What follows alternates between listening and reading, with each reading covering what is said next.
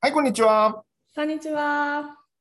えーいつも、えーご視聴いただきありがとうございます。えードイツにお住まいのオペラ演出家、釣り悦子さんと、お京都の能楽師松野博之がお送りしておりますノートオペラの対談です。どうぞよろしくお願いします。よろしくお願いします。えーと、前回に引き続きまして、えーこのオンラインについてちょっとお話をおしたいなと思ってるんですけれども、はい。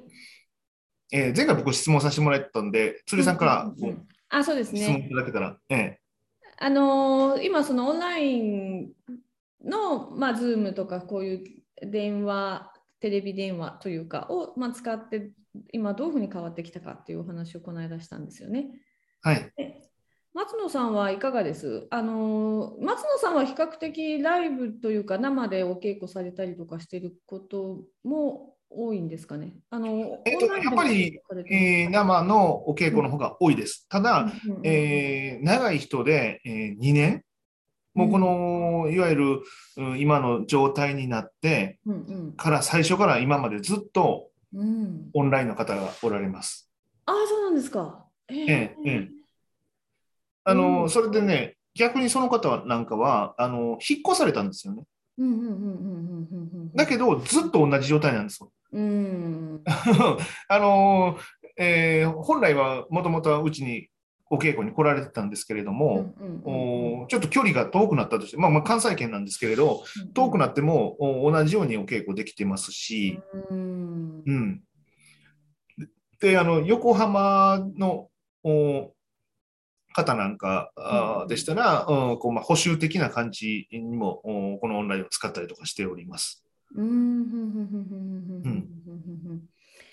お稽古としては、うんうんはい、お稽古としては、まああのパーセンテージは、えー、リアルなあお稽古の方が多いんですけれども、おずっとこっちこれを使ってやってますね。うんうんうんうん、違いがありますか？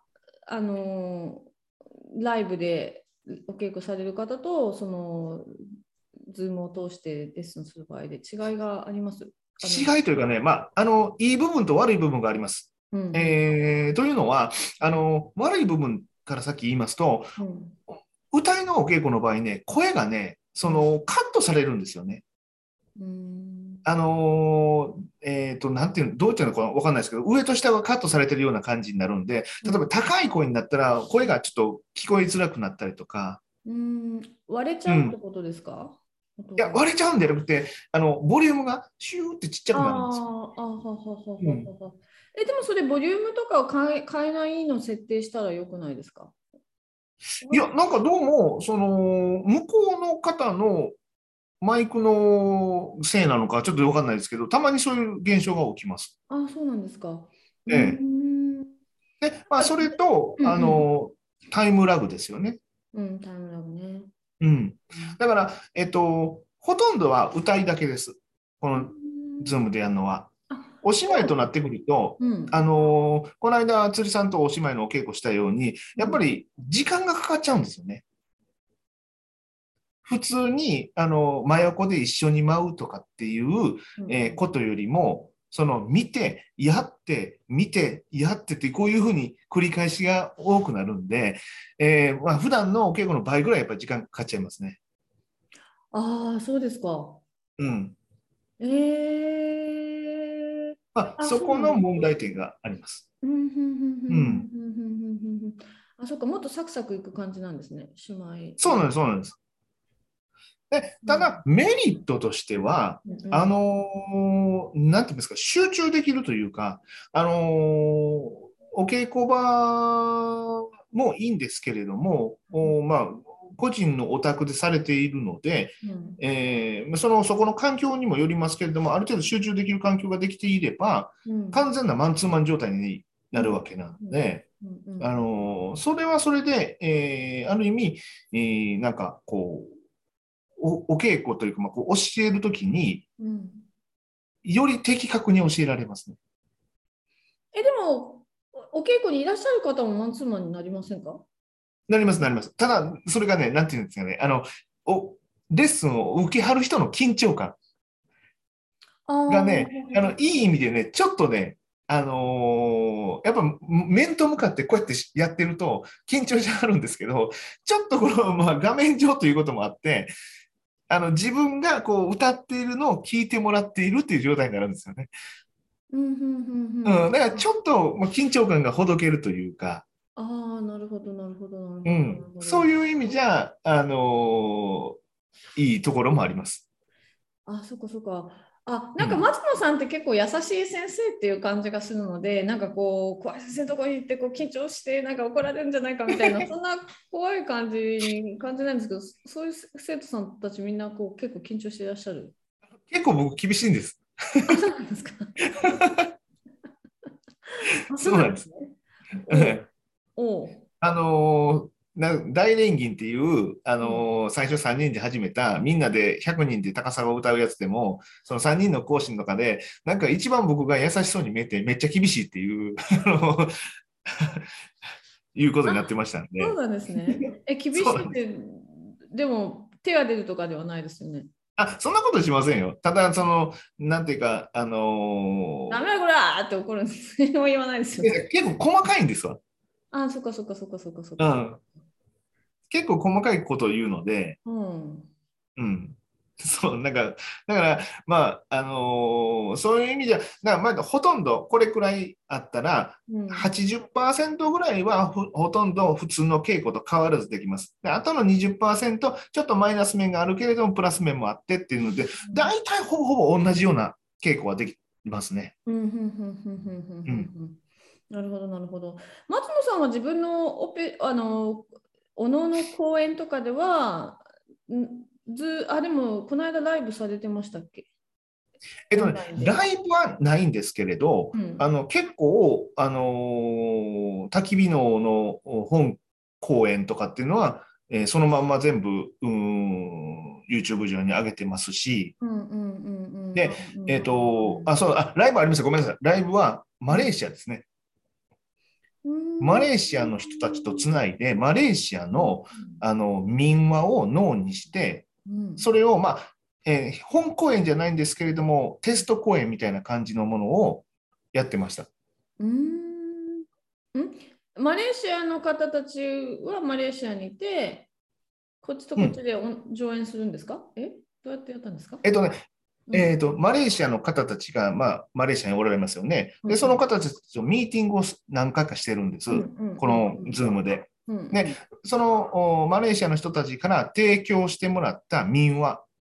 あのー例えば日本だったら桃太郎とか浦島太郎とかそういうやつありませんか、うんそういうものをいろいろ10いくつ言ってもらってその中で1曲決めてでそれを脳にしたんですよね。うんうんで、その脳にしたものを、えーライブで実際、まあ、一般にも見れるんですけれども、マレーシアの人たちに見てもらって、どうだったかっていうような。あ、そうかそうか。松野さんが演じて、それをそのオンライン上で見てもらったっていう感じ。そうそうそう。まあ、演じたのは僕じゃないって、僕は歌ってた方なんですけれども、うんうんうんうんうん作ったのが僕で、ああ、そうかそうかそうか。いつの間にかそんなことも。そうか。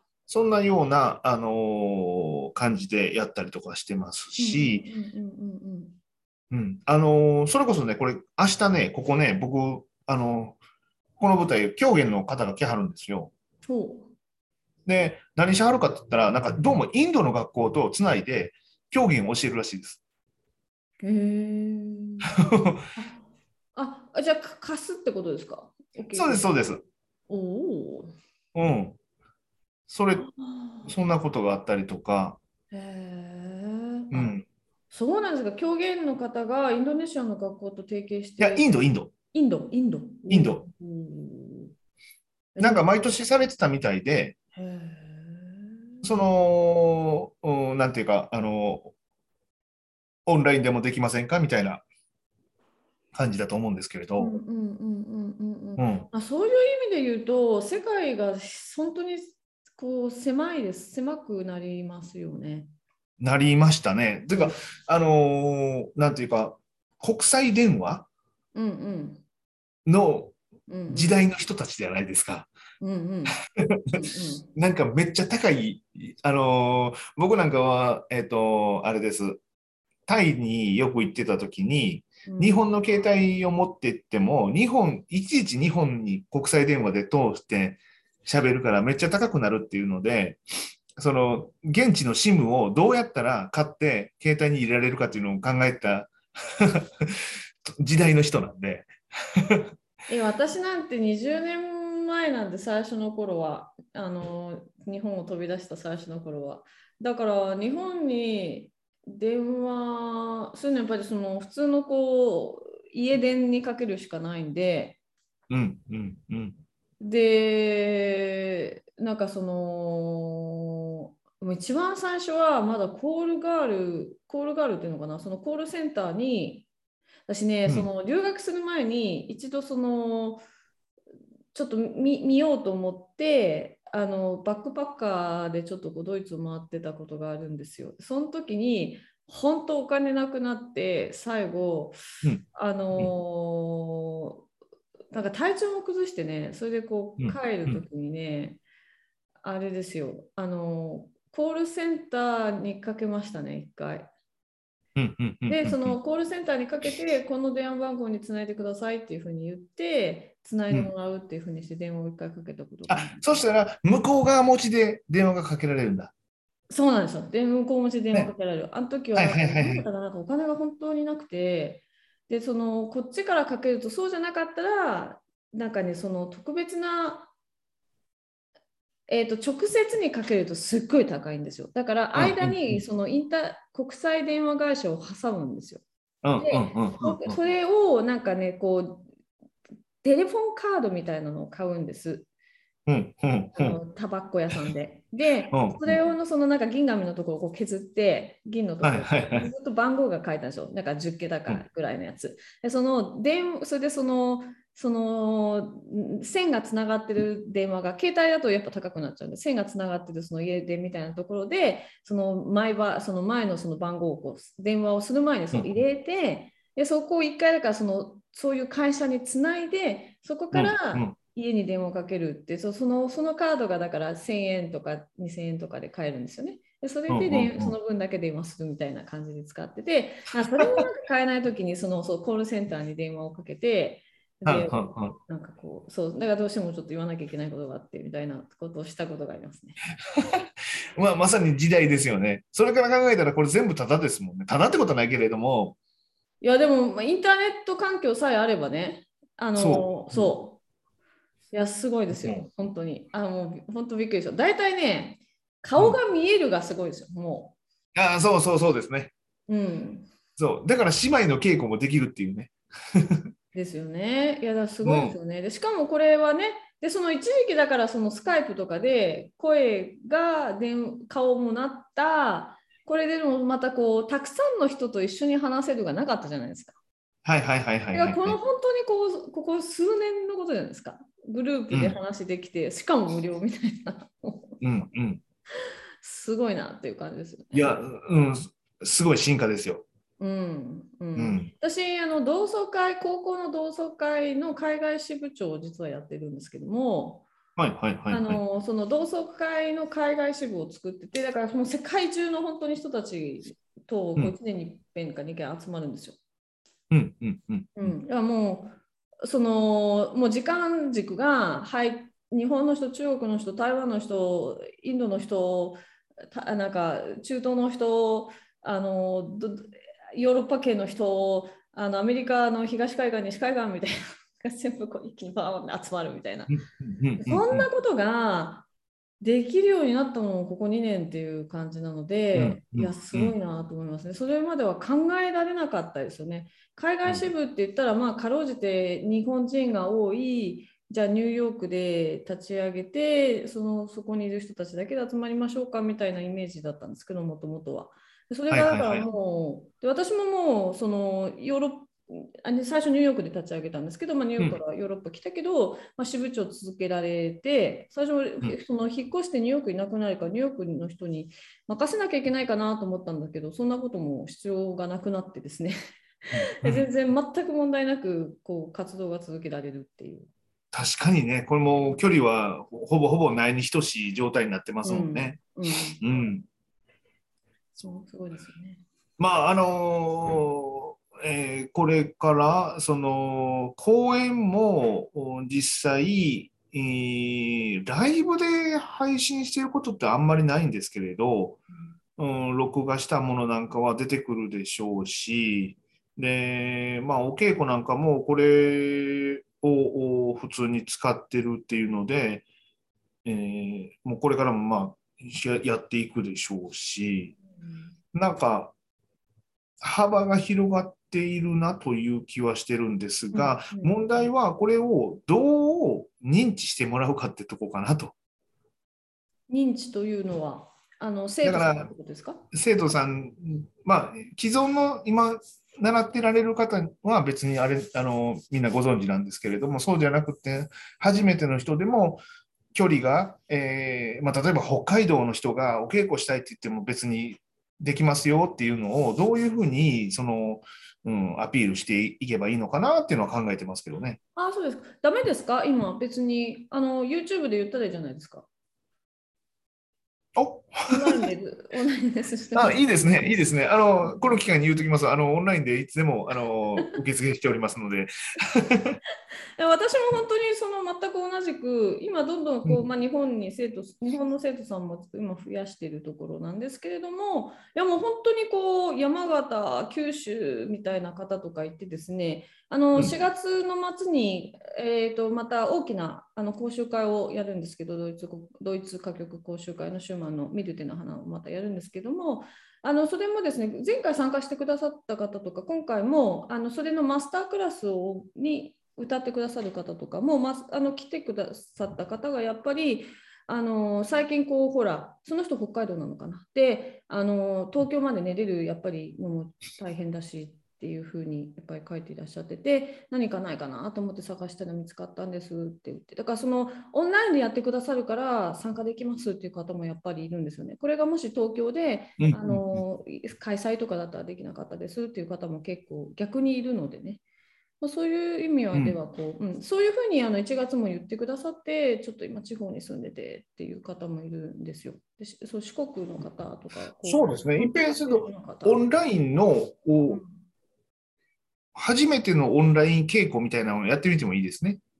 うんうんうんうんうんうんうんうんうんねえなんかうん。うんうんまあここ確かにでレッスンしてますからね何度かね。